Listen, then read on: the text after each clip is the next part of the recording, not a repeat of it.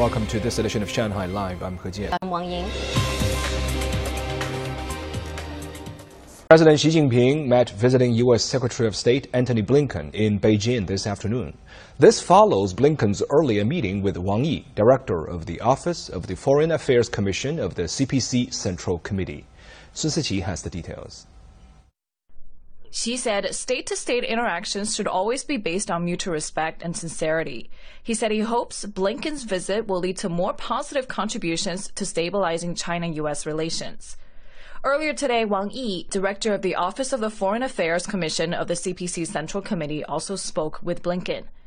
Wang said Blinken's trip comes at a critical juncture of China US relations, and a choice needs to be made between dialogue and confrontation. Wang called on the two sides to work together to reverse the downward spiral of bilateral relations. He reiterated that China will never follow the beaten track of big powers in seeking hegemony, urging the United States not to misjudge China with a trajectory taken by the traditional Western powers. He said this is the key to whether the U.S. government's policy towards China can truly return to a rational approach. Wang also asked the United States to stop hyping up China's threat, lift illegal unilateral sanctions against China, stop its suppression of its scientific and technological development, and refrain from interfering in China's internal affairs. Blinken said the United States is committed to returning to the agenda set by the two heads of state at their meeting in Bali last year, and looks forward to strengthening communication with China, managing differences responsibly, and cooperating in areas of mutual interest. Yesterday, Chinese State Councilor and Foreign Minister Qin Gang held talks with Blinken. Both sides agreed to maintain lines of communication.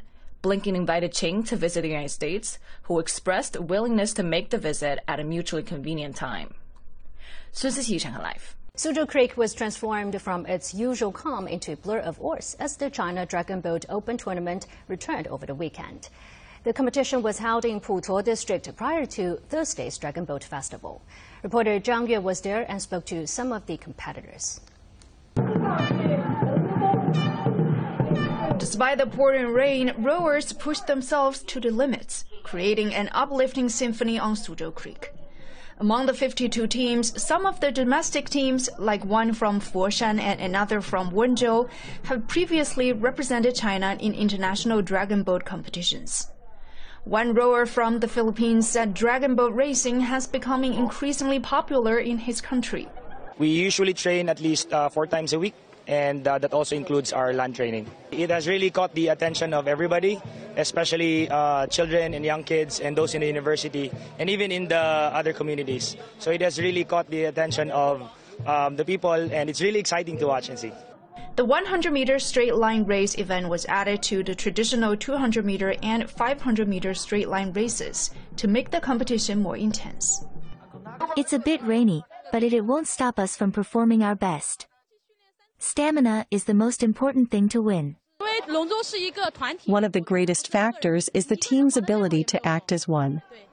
We practice three times a week to so we cooperate well with each other. The two-day event is the Shanghai leg of the 2023 China Dragon Boat Open Tournament and the 19th Shanghai International Suzhou Creek Dragon Boat Invitational Tournament, which was won by the team from the Philippines. Spectators had an improved experience this year as renovations were completed along the banks of a 21 kilometer stretch of the creek in Putuo district. Zhang Yue, Shanghai Live. The fifth Peace Arts and Culture Week opened at the Fairmont Peace Hotel on East Nanjing Road, one of the city's most recognized landmarks. This year's event features a fusion of artificial intelligence and virtual reality into different art forms, including Shanghai style paintings, an art film about the old jazz band, and a whole lot more. Sun Siqi has more. The old jazz band played music from the 1940s in the atrium of the Peace Hotel. The average age of these veteran musicians is 82, making them the world's oldest working jazz band. They were featured in a documentary film titled As Time Goes By in Shanghai by German director Uli Gaulke. During this year's Peace Arts and Culture Week, a new version of the documentary, created with the help of artificial intelligence, will make its premiere. Absolutely. Um, music and art can form a bridge. So if you then invite uh, technology and artificial intelligence into it. I think the younger generation will be comfortable and they will embrace it.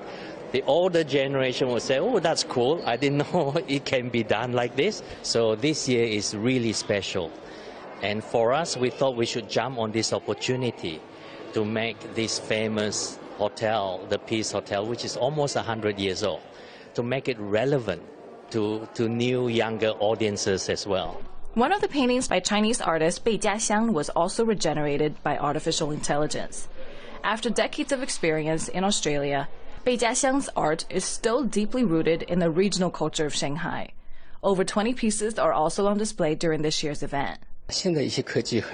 Even though I don't know much about artificial intelligence, I still found it novel and saw that technology is advancing at a rapid rate. I hope the unique soul of the city of Shanghai can collide in my paintings.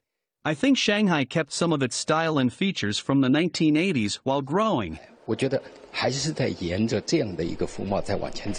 Built in 1929, the Fairmont Peace Hotel was acclaimed as the number one mansion in the Far East. The hotel plans to provide more activities related to arts and AI during the festival in cooperation with the Tongji University College of Design and Innovation. 孙思琪，上海 Live.